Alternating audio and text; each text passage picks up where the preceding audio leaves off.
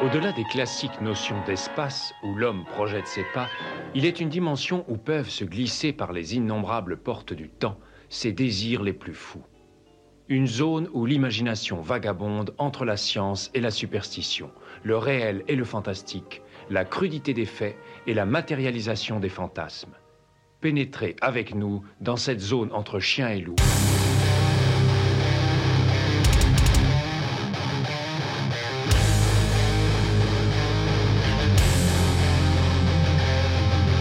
N'éteignez pas votre radio. Ne cherchez pas à baisser le volume. Il est déjà trop tard. Septième dimension envahit les ondes et débarque en mode podcast.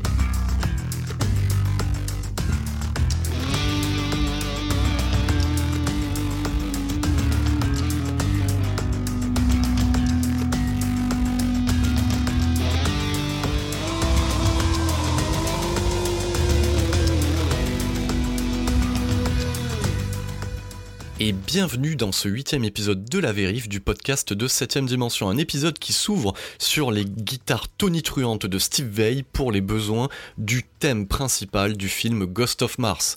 Alors oui, on continue notre diptyque dédié à John Carpenter. Donc le précédent épisode de La Vérif en fait était consacré à Vampire. Donc là, nous allons nous consacrer sur le film suivant qui est Ghost of Mars. Alors j'avais déjà expliqué dans le précédent épisode que j'ai essayé de trouver une thématique par rapport euh, en fait à la période estivale et après en fait la chaleur du Nouveau-Mexique, on reste au Nouveau-Mexique mais un Nouveau-Mexique futuriste pour les besoins d'un film de science-fiction. Donc une nouvelle incursion de John Carpenter dans la science-fiction après The Things, après Invasion Los Angeles, après Starman qui est Ghost of Mars. Alors ce qu'il faut savoir sur Ghost of Mars, c'est que c'est, euh, comme je l'avais déjà expliqué précédemment, pour moi le dernier opus de John Carpenter. C'est-à-dire que quand il sort en 2001, on le sait pas forcément, mais ça sera réellement le dernier film de John Carpenter. Même si The Ward est venu après, on va dire que The Ward c'est plus une œuvre de commande et non pas un film pur jus Big John Carpenter. Donc là vraiment on est sur la fin de carrière, le dernier film. Donc on va dire euh, la dernière offrande de John Carpenter euh, à ses fans. Alors ce, ce film là, Ghost of Mars, vous pouvez le voir en fait comme un film somme. C'est-à-dire qu'on va y retrouver toutes les thématiques qui ont inondé en fait la filmographie de John Carpenter. Avec Ghost of Mars, c'est la première fois en fait que John Carpenter s'attaque réellement frontalement à la science-fiction. La science-fiction qu'on retrouvait déjà dans sa filmographie précédemment, notamment par exemple dans The Things ou Invasion Los Angeles, c'est euh, plus des éléments euh, typés science-fiction, mais pas de la science-fiction brute euh, frontale. C'est-à-dire que là, on se projette directement dans le futur, sur une autre planète. Donc vraiment, là, John Carpenter investit le genre euh, de la science-fiction et un genre qui nécessite normalement un minimum de budget. Et c'est le cas euh, présent, c'est-à-dire que pour Ghost of Mars, euh, Sandy King réussit à, lui trouver une petite enveloppe, qui pour l'époque est quand même assez correcte, de 28 millions de dollars, qui lui permet notamment d'avoir accès à des effets spéciaux à la fois digitaux et sur le plateau, qui permettront du coup d'illustrer au mieux euh, cette euh, vision de SF. Alors on va un petit peu euh, parler de l'origine du projet. Donc, ce qu'il faut savoir euh, avec Ghost of Mars, c'est que c'est un peu le même cas de figure que certains films de la filmo de John Carpenter, c'est-à-dire qu'il va saisir en fait une opportunité.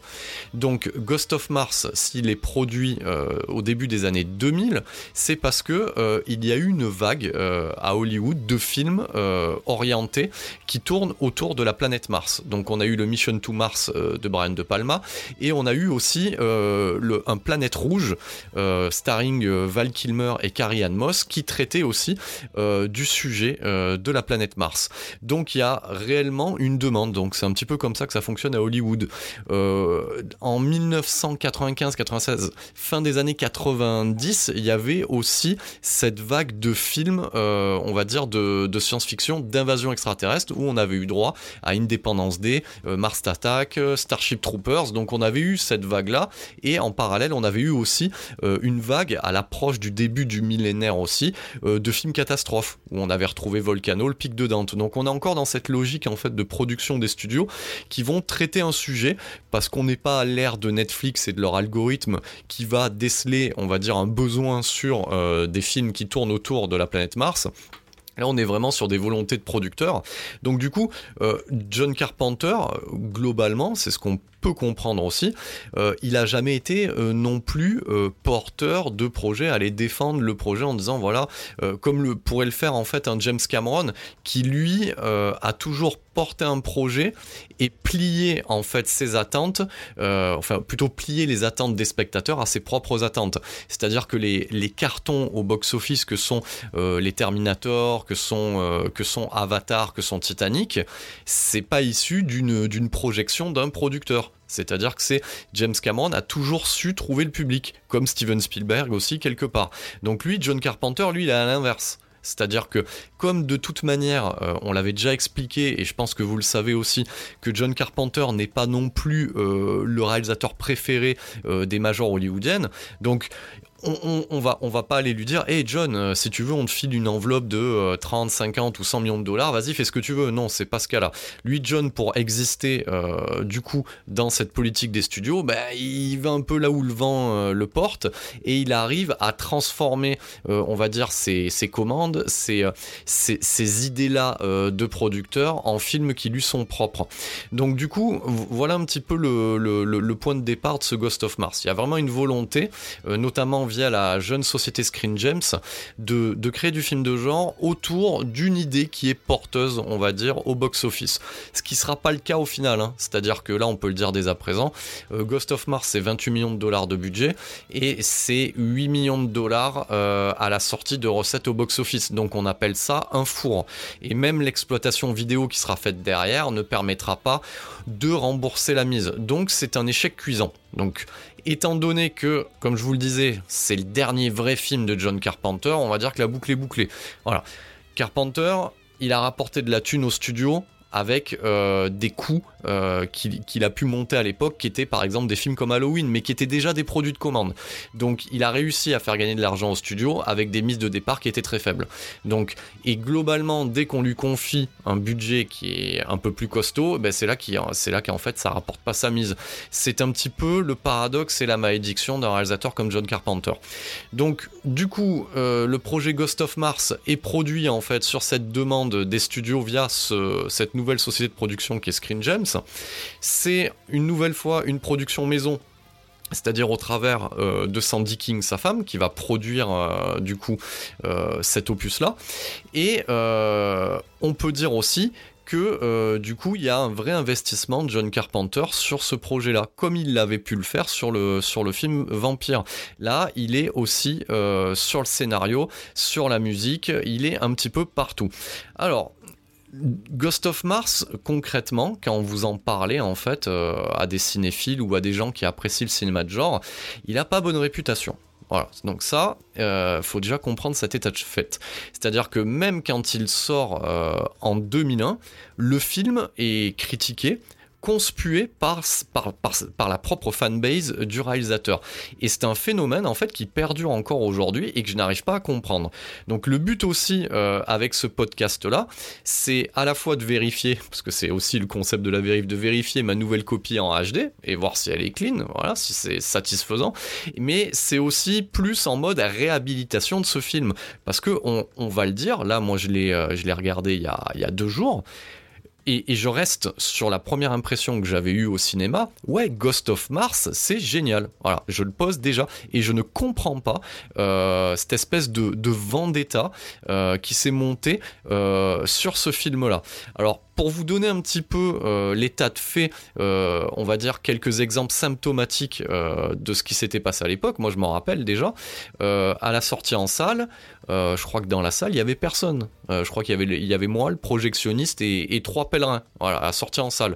Et je pense que ça peut résumer un peu l'accueil qui a été réservé à ce film-là. Donc, pas beaucoup de gens ont été le voir en salle. les critiques de l'époque lui sont tombées à bras raccourcis dessus. Seul seul Man Movies Pourtant, c'était pas la bonne période de Man Movies. Seul Man Movies a eu euh, l'éclair euh, de dire ben non, c'est un vrai film, c'est du pur John Carpenter. Donc c'est l'un des rares canards euh, dédiés au cinéma de genre qui est monté au créneau pour défendre le film. après, moi, je m'en rappelle quand j'en avais discuté, on va dire avec d'autres, non, personne ne l'aimait.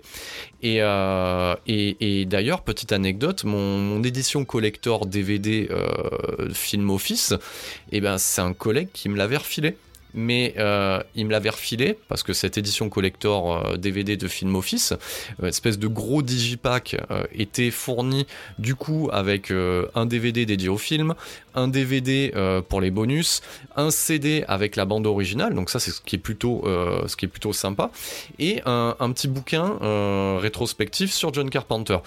Et bien lui, ce collègue-là, il m'avait filé l'édition collector, mais en gardant le bouquin. Bah, c'est symptomatique un petit peu de l'accueil qui était réservé à ce film-là. C'est-à-dire que les gens l'ont acheté, genre par, euh, je sais pas, par soutien ou par habitude, ou pour faire genre, ouais, moi je suis fan de John Carpenter, j'achète ce truc-là. Au final, je ne l'aime pas, mais je conserve quand même le bouquin, je me débarrasse du film. J'avais trouvé ça assez bizarre, et, c'est ce qui se passe encore aujourd'hui. Si vous allez, euh, on va dire, chercher cette édition qui est épuisée maintenant, hein. donc si vous allez euh, faire un petit tour sur, Rakuten par exemple, et que vous regardez, beaucoup de gens vendent cette édition-là sans le livre. Et si vous voulez obtenir cette édition-là avec le livre, je crois que c'est de l'ordre, je vais vérifier aujourd'hui, en neuf de 150 euros, ce qui est, un prix énorme hein, pour, pour une telle édition, c'est du grand n'importe quoi.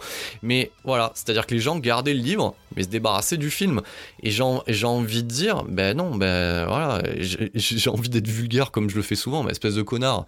Euh, ça veut dire quoi? Tu gardes le livre pour te donner bonne conscience? Non, non, voilà. Donc ce film-là, euh, aujourd'hui, quand j'ai commencé à communiquer un petit peu sur les... Euh, sur les réseaux sociaux, du Insta, du Facebook, etc., je me suis rendu compte que ouais, c'était toujours actif. Euh, même un, collègue parle de DTV de luxe. Et, j'ai envie, de, j'ai envie de dire, moi je ne comprends pas euh, que des gens puissent euh, aimer les aventures de Jack Burton, puissent aimer par exemple The Thing, Invasion Los Angeles, des Ténèbres, mais n'aiment pas Ghost of Mars, parce que c'est la même chose. C'est la même chose. Alors, je vais commencer, même sans pitcher le film, sans rentrer directement dans le film, je vais commencer déjà par aller euh, défoncer le monument. C'est-à-dire, voilà, qui aime bien châtie bien. C'est-à-dire, vous avez compris que, voilà, pour moi, John Carpenter, c'est, voilà, c'est, le, le, réalisateur. Mais je vais aller euh, défoncer pour que vous compreniez que, oui, Ghost of Mars, c'est valable. Parce que, regardez, prenons un film qui mettra tout le monde d'accord. Invasion Los Angeles, Zeliv, voilà, le principe du film qui est inattaquable. Mais je vais le dire, la prestation de Roddy Piper, c'est de la merde. C'est-à-dire que si on, est objectif, il joue mal. Les dialogues sont à chier. Voilà. C'est donc du coup, si on le compare au jeu d'acteur de Ice Cube dans Ghost of Mars, c'est du même acabit. C'est pareil. Donc euh, tout, tout le concept autour de l'anti-héros qui est mis en place dans Ghost of Mars, c'est le même concept que l'on va retrouver dans Invasion Los Angeles, dans New York 97. Si vous prenez un peu de recul sur New York 97, c'est pareil. le jeu de Kurt Russell, le jeu monoéthique de Kurt Russell, oui, oui, on va attaquer nos idoles. C'est pareil. C'est la même chose. Donc, ne, viens pas me dire que euh, Ghost of Mars c'est de la merde et que New York 97 c'est génial parce que c'est le même réal, c'est la, la même chose. On pourrait même dire que c'est quasiment le même film. C'est le même film. Donc, euh, dernièrement, j'en discutais avec, euh, avec Peterson au, téléphone, parce qu'on voilà, on est tous les deux d'accord là. On, l'a revu il y a pas longtemps, voilà, on va dire quasiment 20 ans après sa sortie.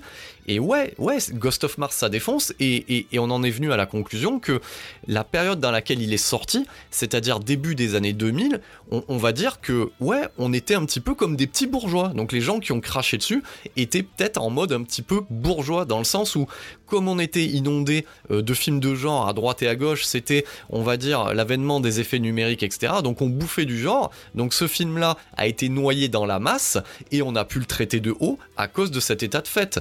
Mais aujourd'hui, je, vous le dis, quand je regarde Ghost of Mars, mais ça enfonce toutes les saloperies euh, de SF produites pour les plateformes de streaming. Je vais vous le dire, c'est 100 fois mieux.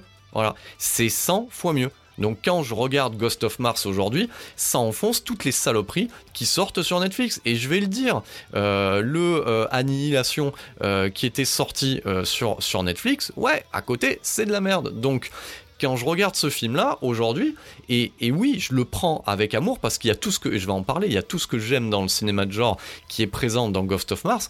Ouais, c'est un putain de bon film.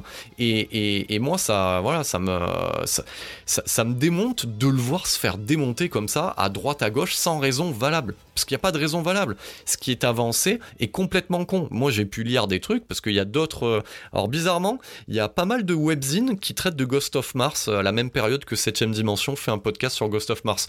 Je pense que les, les, astres, les astres se sont réunis, se sont alignés, et, euh, et, et c'est vrai que on est peut-être dans une période de réhabilitation de ce film-là, pourquoi pas, mais j'ai pu lire pas mal de conneries. Voilà, sur notamment le projet. Donc dans les conneries que j'ai pu lire, alors j'ai pas cité de source parce que voilà, ce serait trop facile de dire oh lui il dit de la merde, voilà, je suis pas là pour balancer, mais j'ai pu lire des conneries, comme par exemple que le scénario de Ghost of Mars, euh, du coup serait euh, en fait le troisième, euh, on va dire le Escape from Earth qui avait été teasé par John Carpenter à l'époque, que c'était le scénario de ce troisième opus là des aventures de Snake ce qui, est une vraie connerie, parce qu'il n'y a jamais eu de scénario sur, euh, sur le troisième opus. Voilà. Déjà, il n'y a pas de scénario sur le deuxième opus, voilà, je, l'affirme clairement. Euh, comme je l'avais dit, c'est un, un, remake, c'est un remake euh, du, du, premier, donc il n'y avait pas de scénario pour le 2, et il n'y avait pas de scénario pour le troisième, et puis personne n'aurait donné de l'argent pour en faire un troisième, alors que le deuxième, ça a été un four au box-office. Donc il y a, y, a, y a cette vieille légende qui est en train de traîner, que j'avais pas vu, voilà, qui est complètement nouveau, espèce de théorie du complot la deuxième connerie que j'ai pu lire, c'est que, euh, qui est liée, hein, cette première connerie, c'est que euh, au début, Kurt Russell devait incarner le personnage de Désolation Williams, mais comme il était plus bankable, on l'a remplacé par Ice Cube. Qu'est-ce que c'est que cette connerie aussi? Voilà. Donc il y y a, des vieilles légendes qui traînent pour essayer de te, dire que le film est bancal. Non, non, il est pas bancal, il est monté comme ça. Voilà. Donc, euh, quand je dis monté, c'est euh, le business plan. Il a été monté sur le, nom de Ice Cube. Donc, faut, faut arrêter les conneries maintenant. Et euh, autre connerie aussi, c'est ça qui est intéressant à l'heure actuelle c'est que les gens, les gens sont producteurs exécutifs. C'est-à-dire qu'ils ont des notions de, comment on monte une production cinématographique. C'est-à-dire que t'entends des gens qui te disent Ouais, le film a, coûté quand même 28 millions de dollars, euh, on se demande où est passé le budget à l'écran. Mais vous êtes sérieux, les gars? Non, mais sans déconner. Est-ce que déjà vous, vous avez la notion de ce qu'est un budget cinématographique? Voilà. Et est-ce que vous savez à quoi correspond 28 millions de dollars par rapport à un projet de film de SF Regardez quand même par exemple, une production euh, comme euh, Avenger Infinity War qui a coûté 350 millions de dollars hors coût marketing qui est quasiment doublé. On est quasiment sur du plus de 700 millions de dollars. Est en train de me dire que les 28 millions de dollars de Ghost of Mars, tu les vois pas à l'écran qu'est-ce que c'est que ces conneries Donc voilà, donc plein de saloperies euh, qui tournent autour de ce film pour essayer de le conspuer. Je ne sais pas. Je ne sais pas pourquoi. Euh, voilà. On dirait un, délit de faciès sur ce film-là. Donc voilà, ça c'était un petit peu mon coup de gueule euh, sur tous les gens qui crachent sur Ghost of Mars. Et j'ai envie de vous dire, après de toute façon ça c'est l'ère du 2.0 bien assumé, j'ai envie de vous dire, si vous l'aimez pas, ben le regardez pas. Voilà, c'est aussi simple que ça. Donc voilà, ça c'était mon petit coup de gueule euh, sur euh, cette espèce de réputation que traîne Ghost of Mars. Maintenant, on, va parler un petit peu de qu'est-ce que raconte Ghost of Mars. Alors Ghost of Mars, c'est un vrai postulat de SF. Ça se passe en 2176 sur la planète Mars. Donc la planète Mars a été colonisée terraformisé, voilà. Donc et euh, du coup, on suit en fait euh, une équipe de, policiers, voilà, qui est menée par euh, l'actrice Pam Grier et suivie en fait de son sous-lieutenant qui est incarné par Natasha Henstridge et qui vont en fait dans une petite ville appelée Shining Canyon pour récupérer un dangereux criminel qui s'appelle Désolation Williams, incarné du coup par Ice Cube. Donc toute cette petite troupe là, en fait, se rend dans cette ville et, et se rend compte qu'il n'y a pas âme qui vive Voilà. Et, on se pose la question du pourquoi il n'y a pas âme qui vive. Donc au fur et à mesure, on va dire que cette escouade tombe sur Désolation Williams, qui, qui, est seul en cellule, et il commence à se rendre compte qu'il y a euh, quelque chose de bizarre qui se trame. Et au fur et à mesure, ça c'est les quelques premières minutes hein, en fait euh, du film, au fur et à mesure de leur enquête, ils se rendent compte en fait que les gens qui vivent, euh, du coup c'est une peuplade de miniers qui vivent en fait à Shining Canyon, sont devenus fous, qui sont mutilés, mutilés et qui sont en mode mutinerie et qui, et qui sont là en train de défoncer tout le monde. Voilà le postulat de départ. Alors il y a très peu de rebondissements comme d'habitude, je rentre pas énormément dans le détail. Donc là, en gros, on a de nouveau, parce que ça c'était le cas déjà dans Vampire, mais là c'est encore un peu plus affiché via la SF, on est de nouveau dans un postulat de western, mais dans un western bien ciblé, qui va être le Rio Bravo de Howard Hawks. Donc avec ce côté où nous avons euh, ces flics donc ils peuvent être des cow-boys qui arrivent en ville. Shining Canyon, c'est typiquement un nom de western, donc ça a la gueule du western aussi. Donc ils arrivent euh, en ville et vous pouvez voir en fait la population minière révoltée et du coup possédée par les esprits martiens comme les potentiels indiens, comme l'ennemi en fait à abattre. Donc on est et, et au final cette escouade va devoir s'allier en fait aux criminels Désolation Williams pour vaincre en fait l'ennemi extérieur. Donc on est vraiment dans ce postulat de western. Voilà, c'est clairement affiché et du coup euh, on est aussi dans un remake non officieux du premier film de John Carpenter qui s'appelle Assaut qui racontait quasiment la même histoire, avec un gang extérieur qui s'attaque à un commissariat où du coup le représentant de l'ordre est obligé de faire équipe avec la crapule pour pouvoir survivre à cette journée-là. Donc euh, on est sur un remake officieux de Assaut, on est sur un hommage clairement affiché au western, sur un remake aussi officieux de Rio Bravo, et euh, du coup j'ai envie de vous dire, ouais, John Carpenter, boucle la boucle. C'est-à-dire que son dernier film, c'est le remake de son premier film. On peut pas faire mieux hein, pour, euh, pour terminer une carrière, hein, je pense. C'est aussi, euh, ce film-là, un espèce de maxi best-of John Carpenter. Si on faisait une analogie avec euh, McDonald's. C'est-à-dire que vous prenez en fait l'archétype principal du film Assaut. Vous rajoutez le côté possession qu'on pouvait avoir dans The Thing. Possession qui se fait en fait par une nappe de brouillard martien qui pourrait être assimilé à ce qu'on peut trouver dans Fog. Vous avez du anti-héros pur jus comme on a pu le voir au travers de sa filmographie, c'est-à-dire avec un, John Nada de Invasion Los Angeles et avec par exemple un Snake Plissken ou un Jack Crow ou un Napoléon Wilson de Assaut. Donc on est clairement dans un menu maxi best-of, c'est-à-dire que tout ce qu'on vous aimait chez John Carpenter se retrouve en un seul film. Donc ça fait quand même écho euh, à mon coup de gueule de tout à l'heure. Donc c'est-à-dire que on a vraiment les archétypes carpentériens à l'intérieur. Donc vraiment en mode euh, hommage. De l'autre côté, sur le côté, on va dire un peu plus technique, on retrouve son, chef-op attitré depuis quelques films, qui est Garibé Kibé, voilà, qui était déjà en charge de la photo de son précédent film Vampire et il était déjà aussi sur euh, Los Angeles 2013. Donc de toute manière, euh, Carpenter s'est toujours, euh, on va dire, entouré de très bons chefs-op. C'est pour ça que ces films à lui, ils ont de la gueule. Voilà, ça reste un tournage pellicule, ça, reste un tournage en cinémascope en 2.35 avec une photo de Gary Bekibé qui est un peu l'héritier de Dean Cundy qui a, qui a eu aussi fait le chef-op pour Carpenter. Donc on a euh, cet aspect technique qui est verrouillé, validé. On sait qu'on est dans un film de Carpenter. Les cadrages sont soignés.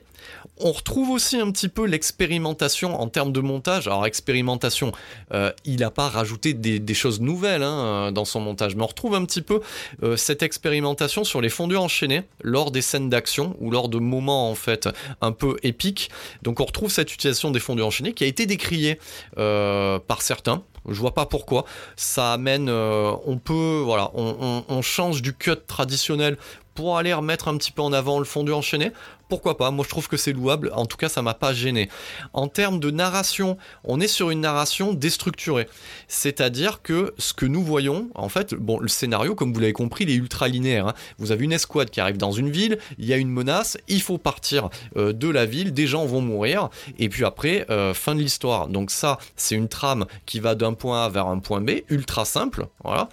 Et on va dire que John Carpenter l'a complexifié un petit peu en partant de la fin, c'est-à-dire qu'on voit ce qui, on voit la, seule survivante en fait euh, du massacre, qui raconte de manière épisodique, euh, cette histoire-là ça permet, on va dire, euh, de complexifier et de ne pas euh, ennuyer le spectateur. Donc je trouve que c'est valable. Il y a une vraie, un vrai questionnement de John Carpenter de se dire bon ok voilà mon matériau de base est ultra simple. Je vais essayer un petit peu de le regarder sous un autre angle. Donc c'est valable.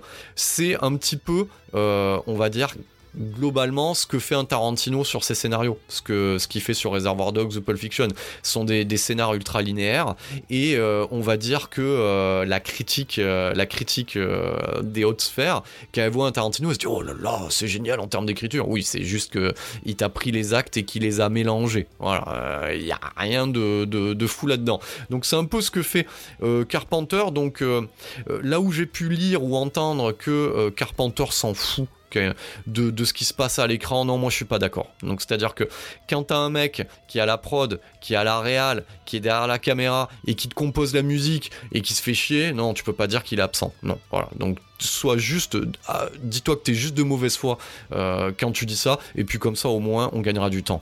Donc euh, au niveau, au niveau de l'aspect technique, c'est rondement mené, et il y a une première quand même dans ce film-là. Il y a une première qui est aussi annonciatrice de la suite de sa carrière.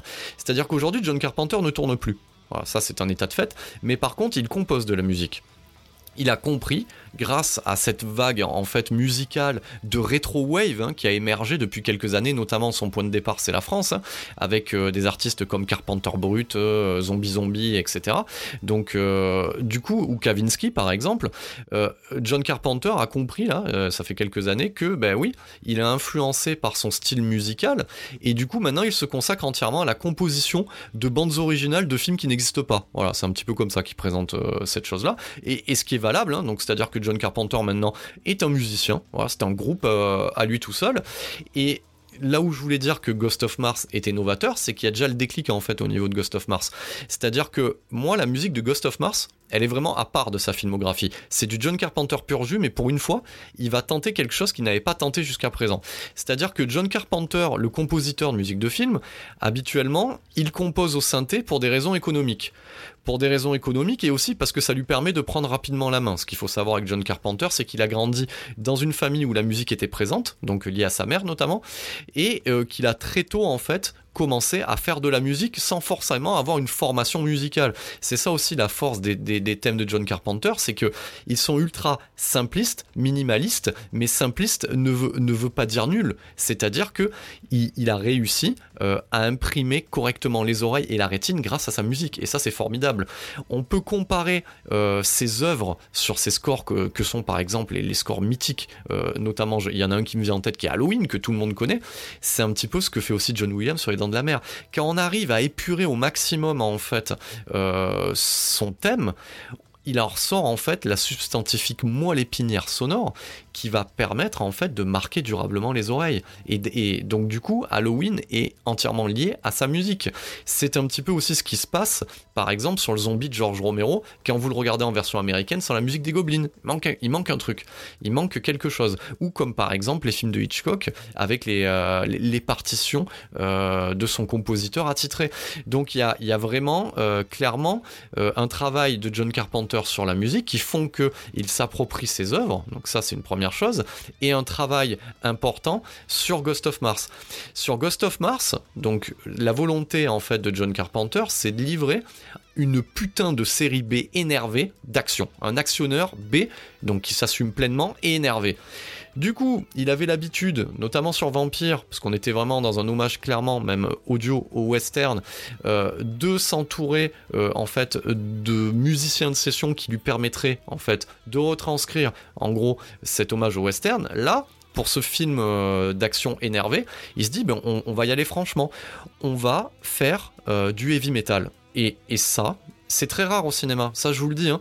Le, le, dernier qui a fait ça, voilà, qui me vient en tête, c'est George Miller euh, sur Mad Max Fury Road. Alors il n'y a pas une bande son clairement heavy metal, mais, mais ça transpire par tous les ports et rien que le personnage euh, du guitariste enchaîné euh, du coup derrière les amplis, c'est clairement une putain d'idée métal. Donc Ghost of Mars, c'est l'un des rares films où on a un réalisateur qui va composer métal et qui va faire appel à des gens de la scène métal. Donc bien entendu que moi ça me parle. Je suis fan euh, de métal et j'ai toujours, euh, on va dire, euh, protégé et défendu cette idée que oui, clairement, cette musique-là, normalement, elle devrait servir un propos de cinéma de genre, et c'est et c'est très rare quand c'est fait. Et c'est dommage parce que quand c'est fait, ça fonctionne très bien. Je vous donne un exemple. une saga comme Terminator, vous prenez, et pour ceux qui ne connaissent pas, vous irez euh, jeter une oreille, un groupe comme Fear Factory a pour vocation de faire une bande son de Terminator. Bon alors maintenant c'est râpé hein, parce qu'il faut voir ce qu'ils ont fait avec la franchise Terminator, mais il y a clairement des associations qui doivent être faites, qui sont naturelles et qui ne sont pas faites parce qu'on a peur. Aujourd'hui, il me semble que ces sous-cultures-là, euh, elles sont intimement liées. Voilà. Et que on ne devrait plus avoir peur de le faire. Donc, je, pense à un autre film où il y a aussi Jason Statham à l'intérieur, qui est par exemple le Crank 2. Voilà. Donc le hypertension euh, en VF. La musique, la bande son en fait de ce film-là, on l'a revu il y a pas longtemps avec Peterson, elle est signée Mike Patton, du coup le, chef d'orchestre fou de Face No More. Et et, donc euh, et Taylor, ils ont bien compris euh, que oui, pour un film aussi fou et aussi expérimental que, que Crank 2, ben ouais, il fallait un fou aussi à la musique. Il, voilà, le son va avec l'image. Donc, voilà, donc parenthèse refermée, tout ça pour dire que John Carpenter se retrousse les manches et, franchit le cap de faire une bande son, euh, pas rock'n'roll, mais, mais heavy metal. Donc là, pour le coup, pour moi, euh, la musique de Ghost of Mars, c'est un must-have. Voilà, c'est vraiment, euh, mais ça, ne concerne que moi par rapport à mes goûts personnels, mais c'est un must-have et c'est une date aussi euh, dans l'histoire du cinéma euh, où on va faire appel, hein, on va créer en fait un super groupe euh, métal pour composer avec John Carpenter. Donc là, il s'entoure en fait de la section rythmique de Anthrax donc Anthrax, groupe, de trash metal culte des années 80 qui est encore euh, actif aujourd'hui, donc c'est un monument. Il fait partie du Big Four euh, avec Slayer, euh, avec Metallica et avec Megadeth. Donc il, fait appel à la section rythmique de Anthrax qui est composée du coup de Charlie Bennant, qui est composé de Scott Yann et qui est composé de Frank Bello. Voilà. Donc il, il prend cette section rythmique et il va rajouter en fait des gratteux mais des putains de gratteux. Il va faire appel euh, à Steve Vai, il va faire appel aussi au très rigolo Buckethead, qui est un guitariste euh, arboré du masque de Michael Myers avec euh, du coup un, un, saut en carton de KFC sur la tête. Voilà, et il va faire appel aussi au gratteux Nine Inch Nails qui est Robin Fink. Donc voilà, il s'entoure de super gratteux. Vous avez un bonus qui n'est pas présent sur le Blu-ray M6 vidéo, et ça c'est un scandale. Donc s'il y a des gens d'M6 vidéo qui écouteraient par, hasard ce podcast, je dirais sans déconner quoi. C'était disponible euh, sur le DVD Film Office, vous sortez le Blu-ray, vous mettez même pas ce putain de bonus, où on peut voir euh, John Carpenter en session d'enregistrement de la musique de Ghost of Mars. Donc euh, pour ceux qui ont le DVD Film Office, ben vous savez de quel bonus je parle. Pour les autres, sachez quand même qu'il est disponible du coup en, VO sans sous-titres. en même temps, ils y parlent pas beaucoup. Euh, sur YouTube, je vous invite à aller le voir. C'est quand même un moment où, euh, où vous voyez c'est très rare aussi, hein, car on peut voir des bonus sur la composition d'une bande originale de film, mais là, surtout dans ce cas de figure-là, où c'est une bande originale euh, métal, voilà, avec euh, ce All-Star Band formé pour l'occasion. Donc déjà, euh, pour tout cet aspect-là, cet aspect technique, musical, visuel, etc., Ghost of Mars, ça défonce. Je vous le dis, encore une fois, pour moi, c'est terrible. Le, film déjà s'ouvre euh, avec euh, ce thème-là euh, de John Carpenter, avec le train qui avance. Alors ça a été critiqué, ouais c'est une maquette et tout. Ouais super, d'accord c'est une maquette. Et donc moi pour moi ça passe toujours aussi bien. C'est toujours aussi valable. Peut-être que je suis du mauvaise foi, je ne crois pas. Donc voilà, ça s'ouvre sur ces notes-là et, et ça défonce. Donc au niveau du casting, au niveau du casting, alors ça a été aussi un, un petit peu critiqué. Alors il y a eu des loupés.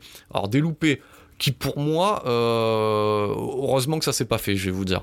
Euh, au départ, donc sachez qu'en fait, euh, Ghost of Mars s'est mené par un tandem. Voilà, cette espèce de buddy movie asexué où d'un côté vous avez une femme forte et de l'autre, du coup, un outlaw. Donc la femme forte, le personnage de Mélanie Ballard, qui est incarné à l'écran par Natasha Stridge, que vous aviez déjà vu plus dénudée Voilà, et, ça c'était cool dans La Mutante. Donc c'est bel et bien euh, la mutante des trois premiers opus, si je dis pas de bêtises. Et, et donc du coup, en lieu et place de Natasha Henstridge, au départ, on devait avoir Courtney Love. Alors Courtney Love, si elle avait été entre guillemets touchante euh, dans ce film biographique sur Larry Flint aux côtés de Woody Harrelson, euh, non, non, non, je pense qu'on a eu du pot, on a eu du bol. Parce que là, pour le coup, ceux qui traitent Ghost of Mars de DTV de luxe, là, ouais, ça aurait été du DTV de luxe. Non, non.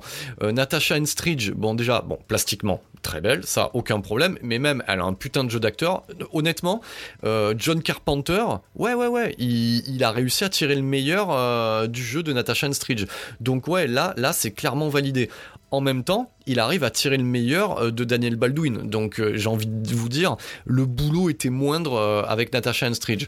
Donc déjà Natasha Henstridge au top dans le rôle principal. Non non, elle est vraiment badass. Donc et puis on n'est pas dans un côté voilà où où le personnage féminin va être caricaturé etc. Au contraire, on a vraiment une icône féminine forte et il y a vraiment une volonté de le faire sans que ça soit affiché. Vous voyez, c'est naturel. Donc voilà. Donc et de toute manière, John Carpenter, tout au long de sa filmographie, il a toujours, il aura toujours réussi à mettre en avant les femmes. Hein. Que ça soit Jamie Lee Curtis dans le Halloween, que ça soit dans Fog, Adrienne Barbeau.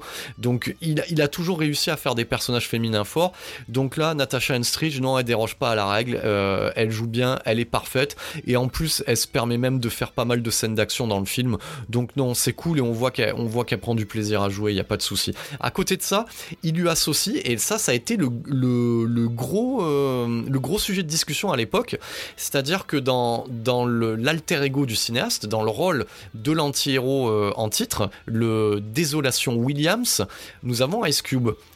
Et c'est vrai que à l'époque, quand on regarde le film et qu'on voit qu'on a Jason Statham dans un dixième rôle, on pouvait se poser la question de et merde, il euh, n'y a pas un miscast euh, à ce moment-là. Et, ben en fait non, il n'y a pas de miscast en fait. Euh, Ice Cube, pourtant c'est pas un acteur qui physiquement en impose. Donc, c'est-à-dire, si vous regardez Ghost of Mars, c'est un acteur qui est pas grand. Il, arrive à peine, je crois qu'il est même légèrement plus petit que Natasha Stridge, et il est plus petit que le reste du casting. Sauf que Ice Cube, c'est pas un nouveau venu au niveau du cinéma. Alors il y en a beaucoup à l'époque qui ne connaissaient pas, enfin qui connaissaient Ice Cube, du coup le musicien, mais pas Ice Cube, euh, on va dire le scénariste ou l'acteur. Donc Ice Cube, déjà, il a un vécu sur sa tronche. Voilà. Donc, pour ceux qui ont, euh, qui écoutent ou qui ont suivi un peu la carrière musicale de l'artiste et aussi du groupe NWA, vous savez que, euh, que cet acteur, voilà, ce qu'il y a sur sa tronche, il y a un vécu, il y a un vrai vécu. C'est pas un vécu d'acteur. Donc il amène ça euh, dans son film. Euh, il avait déjà aussi été acteur dans des films de John Singleton comme Le Fièvre à Columbus University, que je vous, que je vous conseille aussi également. Voilà, que vous pouvez vous faire en double programme avec un Menace to Society. Et il a scénarisé aussi des films qui sont les Friday, voilà, la série des Friday. Et, et il a même une autre anthologie un peu plus comique qui, qui est la série des Barbershop. Voilà. Donc, euh, du coup, Ice Cube, il a très tôt euh, travaillé, notamment euh, au niveau de sa prose, il a très tôt adapté à des scénarios pour le cinéma. Et euh, il a fait aussi euh, très tôt l'acteur. Donc ça, c'est quelque chose déjà qui est important. Il faut pas regarder les années 2000 et se dire ah ouais putain euh, Ice Cube c'était c'était un rappeur qui a décidé de faire comme les DMX et, et, les Nas et, autres rappeurs de l'époque ou les Ja Rule, de faire deux films et ça a été Ghost of Mars et Triple X2. Non non c'est pas ça. Il était déjà là avant les autres. C'est lui qui a ouvert la voie. Et, et au final, euh, quand on le voit en action, il, amène, euh, il amène en fait ce côté un peu oud, un peu gangsta au personnage. Et, vous verrez qu'il y a un sous-texte politique à l'intérieur, une volonté de la part de John Carpenter aussi d'avoir euh, d'avoir Ice Cube. Donc oui, il amène euh, un autre côté euh, au personnage et, du coup oui il fonctionne. Moi à la revoyure là c'est ce qui s'est passé. Ouais j'ai pris du plaisir à ses répliques avec ces motherfuckers euh, un peu droite à gauche. Et puis même dans les scènes d'action il démérite pas. Donc donc ouais Ice Cube moi moi moi je valide. Vrai bon choix vrai bon choix de casting dans ce film de SF là. Après autour de ça beaucoup de gens aussi ont gueulé ouais, euh, il y a quand même un sacré casting quand même hein, avec Ghost of Mars. Donc vous avez Natasha Henstridge, Ice Cube, vous avez Pam Grier, vous avez Cléa Duval aussi, euh, fille de Robert Duval qu'on avait déjà vu dans The Faculty. Euh, vous avez Jason Statham et puis vous allez même retrouver du coup des, des acteurs cultes de, de, John Carpenter dans des petits rôles, donc des habitués comme Peter Jason qui conduit le train. Voilà, ça apparaît pas sur le Wikipédia si vous le cherchez parce que ben ouais, Wikipédia, ben, ils aiment pas trop Ghost of Mars, ils ont pas trop creusé. Donc oui, c'est bien Peter Jason que vous avez déjà vu dans tous les précédents films de John Carpenter et notamment dans Invasion Los Angeles pour un rôle un peu plus conséquent. Donc oui, euh, il y a vraiment un sacré casting et je me rappelle qu'à l'époque, voilà, vous êtes en, on est en, donc c'est produit en 2000, ça sort en 2001. Euh, à, l'époque, Pam Grier a sorti du Jackie Brown du coup de, de Tarantino et elle avait avant euh, fait une traversée du désert dans les séries Z. Donc ouais, elle a pas un rôle prédominant. Donc il y a juste une volonté de John Carpenter de la faire tourner à nouveau, parce que John Carpenter l'avait fait tourner dans, euh, dans Los Angeles 2013, voilà, dans, dans le rôle du coup d'un transsexuel. Donc voilà, il y, a plein de conneries quand même dans, euh, dans Los Angeles 2013 quand j'y réfléchis maintenant, quand je vous en parle. Mais euh, ouais, c'était aussi un peu une habituée de John Carpenter, donc voilà c'est moyen de dire voilà, il y a un petit rôle, je te file un truc. Donc oui, euh, après Jackie Brown, on aurait pu être en droit de l'attendre euh, dans un, on va dire dans un rôle de premier plan. Non, c'est pas un rôle de premier plan, voilà. Et, Jason Statham, il sortait de Snatch aussi, donc il a pas eu la carrière qu'il avait derrière. Il est quand même présent, j'ai vérifié quand même. C'est quand même un second rôle. Euh, allez, le film dure 1h38, il est là pendant 1h30, ça va, ça va, ouais. Mais c'est vrai que ça aurait peut-être pu donner quelque, chose d'autre euh, pour le rôle de Désolation Williams, mais vous allez voir que Ice Cube était nécessaire pour servir le propos de John Carpenter, et on va y venir. Euh, dans ce Ghost of Mars, si on lit les interviews de John Carpenter, il disait à l'époque que son Ghost of Mars a un sous-texte qui aura, euh, qui, sera vraiment effectif dans quelques années. Et oui, en le regardant aujourd'hui, ouais, il y a un sous-texte euh, qui est effectif. Déjà d'une, c'est un film pré-11 septembre. Donc c'est-à-dire que il a été tourné euh, du coup avant le 11 septembre et il est sorti du coup après le 11 septembre. Donc c'est un film pré-11 septembre et on y traite de quoi au final? On y traite en fait d'une population terrienne qui s'installe sur Mars, donc qui s'installe chez quelqu'un d'autre pour y piller euh, les ressources. Et au final, qu'est-ce qui se passe? Le peuple d'origine, du coup, euh, se révolte et mène des mini d'État comme euh, du coup des attentats, si vous préférez. Donc déjà, j'ai envie de dire, ouais, John Carpenter, son cinéma est politisé, donc il y a toujours ses idées à l'intérieur. Et oui, c'était prémonitoire. Donc on peut dire que Ghost of Mars, voilà, pour ceux qui traitaient ce film-là de DTV de luxe et qui se disaient oui c'est de l'action bourrine et tout ça, ben non les gars, il y a un sous-texte, donc il y avait déjà quelque chose de présent. Donc c'est un film pré-11 septembre. Et c'était aussi, et c'est aussi quand on voit en fait le mouvement récent euh, qui a eu pas avec euh, au, niveau de la population afro-américaine, voilà, qui voilà, on, on, en est encore là quand même en 2020, c'est-à-dire que on a encore des problèmes de racisme aux États-Unis et le personnage en fait incarné par Ice Cube, si, si on regarde un peu le sous-texte, c'est un personnage de voyou mais euh, on, l'accuse à tort de certaines choses, voilà, comme l'affaire en fait un petit peu, euh, comme certaines affaires qu'on a pu voir, euh, qu'on a pu entendre à l'époque aux États-Unis. Et, et ce qui est important aussi, c'est que c'est un natif de Mars c'est un petit truc qui est en, latence en fait euh, dans le scénario. C'est un natif de Mars. Et, il a ce côté un petit peu d'appartenir à aucun groupe en fait. Donc il y, a ce côté aussi de euh, voilà, je fais partie des colons, mais je suis rejeté par ma propre euh, du coup par ma propre patrie et en plus je me fais défoncer en fait par le, peuple d'origine. Donc il y a, ce, sous-texte aussi qui est intéressant. Autre chose aussi, qui au final on pourrait croire que ça sert à rien mais qui est intéressant, c'est que la société euh, du coup futuriste de euh, Ghost of Mars est une société matriarcale, c'est un matriarcat à la place du patriarcat. Et donc ça, ça renverse un peu les vapeurs, euh, les valeurs. Je sais pas pourquoi je dis les vapeurs. Donc ça renverse un petit peu euh, le, rapport qu'on pourrait avoir entre le masculin et le féminin dans un film d'action. Je trouve que c'est intéressant. C'est un petit peu ce qu'il fait avec la structure de son scénario. Il fait aussi au niveau, euh, on va dire, des valeurs mêmes que véhiculent les personnages. Donc c'est très rigolo au final de voir le personnage de Jason Statham dans le rôle de la pute blonde qu'on pourrait voir dans un actionnaire bourrin de base. Donc c'est Jason Statham, voilà, c'est la bimbo qui passe son temps à essayer de séduire le personnage principal et, euh, qui est incarné par Natasha Enstridge. Donc c'est assez rigolo de voir euh, certains euh, acteurs bourrins dans le rôle d'une bimbo. C'est pour ça aussi que John Carpenter, je pense, a verrouillé le choix de Jason Statham, du coup, dans ce rôle, dans ce second rôle, en fait. Donc voilà, il y a, y a plein de petites choses à l'intérieur, comme ça, quand on prend un peu de recul, qui sont croustillantes. Donc, après, je vais vous le dire, hein, euh, Ghost of Mars, c'est 1h38 c'est 1h38 mené tambour battant, on se fait pas chier. Moi, je vous le dis, euh, je, me, fais moins chier euh, dans Ghost of Mars que dans Vampire, par exemple, où je trouve que euh, Vampire, il y a un ventre mou de la dernière demi-heure. Là, on n'a pas le temps de se faire chier. Je trouve que le rythme est bien mené, c'est-à-dire que ça démarre progressivement, et par contre, une fois que les guitares sont lancées, que la bande son est lancée et que les scènes d'action sont lancées, ça ne s'arrête quasiment jamais.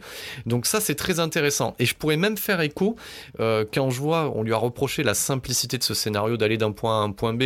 On est allé dans le train, puis avec le train, on revient pour faire sauter. Et eh ben, je trouve que c'est un petit peu le, même scénar en fait que, celui de Fury Road où le personnage va d'un point A vers un point B puis repart du point B pour aller au point A donc je trouve que et, alors dans le cas de George Miller tout le monde a dit oh c'est fantastique on a on a épuré au maximum le propos pour arriver à la quintessence du film d'action et alors et, ta gueule et pourquoi c'est pas le cas pour Ghost of Mars?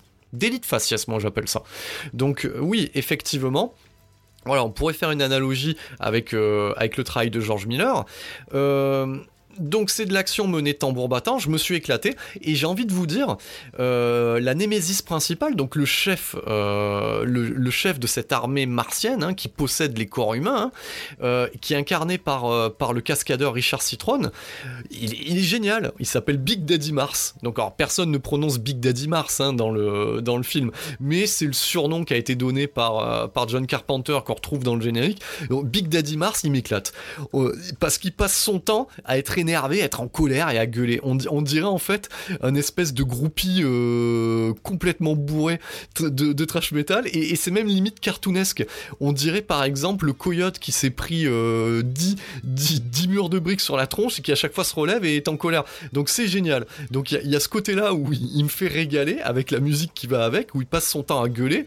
Et putain, moi j'aime ce plan de fin où il se fait défoncer par Ice Cube et voilà avec la punchline qui va avec. Et non, c'est génial. Non, non, non, il m'a, éclaté. Alors, moi, je me rappelle qu'un magazine aussi naze que Télérama, qu'il est toujours, hein, si vous m'écoutez, vous êtes toujours aussi naze, euh, eux ont rué dans les brancards bien pensant en disant oui, Ghost of Mars, ça a une esthétique un peu type Marilyn Manson. Voilà, ça, c'est le principal cliché débile euh, que peut avoir quelqu'un qui sait pas de quoi il parle. C'est-à-dire qu'il entend des bruits de guitare, il voit euh, du coup un, un personnage un peu looké bizarre avec euh, du fond de teint blanc sur la gueule et les cheveux noirs, c'est Marine Manson. Euh, c'est risible. Et c'est le trois quarts de, des, chroniques qu'on peut trouver sur le net ou, dans les bouquins à la con sur Ghost of Mars. Donc oui, oui, il y a un son métal et il y a une esthétique métal, mais l'esthétique métal, elle s'inspire de quoi cette esthétique métal? De ce qu'on a pu voir de certaines tribus, etc. Donc euh, c'est comme si tu débarques en Amazonie avec les mecs qui sont percés dans tous les sens et tu dis eh, Excuse-moi, euh, petit indien d'Amazonie, tu, tu, ne serais pas fan de Marine Manson Mais qu'est-ce que c'est que quoi? Donc voilà, donc je me permettais un petit peu de faire quelques élucubrations qui font marrer peut-être que moi là-dessus. Mais en tout cas, vous l'aurez compris, voilà, Ghost of Mars, c'est du pur plaisir en bar. J'ai envie de vous dire, pour moi, si vous avez un samedi soir là de libre, c'est le pur produit du samedi soir. C'est un pur B jouissif, il y a du sous-texte politique en dessous, on s'y ennuie pas une seule seconde, c'est novateur au niveau de la musique, ça a de la gueule, c'est le dernier bon film putain de merde de John Carpenter, ça tombe bien, il en fera quasiment pas d'autres derrière, vous oubliez The Ward, vous redonnez euh, sa chance à Ghost of Mars. Voilà, ça c'est ce que je voulais dire au travers de cette vérif. Alors, qui dit vérif dit ben, vérifier une qualité. Donc oui, je me suis récupéré, ben, Vampire était chez M6 Vidéo, donc c'est une question de droit. Donc Ghost of Mars fin de carrière, c'est sur chez M6 Vidéo. Le master euh, est propre, voilà, donc c'est super beau. Moi, je me le surfais, je l'avais pas revu en fait. Euh, du coup, en HD, voilà, j'étais resté sur mon, sur ma, vision sale et mes multiples visions DVD. Donc ouais, euh, en Blu-ray, c'est toute beauté. Moi, je me suis mis les watts à fond quand je l'ai regardé. Je me suis éclaté, je me suis pas fait chier une seule seconde. Pourtant, je l'avais archi vu. Par contre, au niveau éditorial, voilà, M6 n'a pas repris euh, les bonus existants. Euh, alors, je sais pas si c'est pour des raisons de droit euh, de l'édition Film Office. Ils ont repris certains, ils en ont bricolé d'autres. Voilà, donc bon, j'ai envie de vous dire, c'est pareil, hein, je crois que sur, Amazon, ça se trouve aller à 10 balles, quasiment, hein, j'arrondis, soit c'est 11,90, soit c'est 9,90, vous auriez tort de vous en priver. Donc voilà, faites-vous plaisir, et j'ai envie de vous dire, ouais, essayez de récupérer L'édition DVD, bon, ben sans le bouquin, hein, parce que ces petits bâtards, euh, ils les vendent sans le bouquin. En même temps, le bouquin se trouve à part aussi essayer de récupérer cette édition euh, collector pour les collectionneurs d'entre vous parce qu'elle est, elle, est vachement bien. Donc voilà, le diptyque estival sur John Carpenter c'est terminé. Donc euh, en termes de durée, je suis à peu près pareil. Donc ça veut dire qu'en deux heures, vous pouvez vous faire une spéciale John Carpenter fin de carrière. Pour ce qui est de la suite de la vérif, eh ben j'ai pas encore forcément de plan bien établi. J'ai reçu pas mal de choses, hein. du chat qui fume, du SC distribution. J'ai encore des, j'ai du pulse euh, aussi vidéo avec du post-nuke. J'ai encore des choses à, déterrer, donc je verrai bien là où le vent me portera. En tout cas, une chose est sûre, c'est que j'en profiterai aussi pour prendre quelques jours de congé. Ça, ça fait du bien. Et euh, je vous retrouverai sûrement, soit pour une nouvelle vérif, soit directement pour le spécial euh, American Ninja que je prépare avec Peterson. Donc ça, ça va être super sympa. Et comme d'habitude, on n'oublie pas, vous venez d'écouter un podcast de 7ème dimension. Et à 7ème dimension, notre créneau à nous, bordel, c'est le cinéma de genre. Merci pour votre écoute.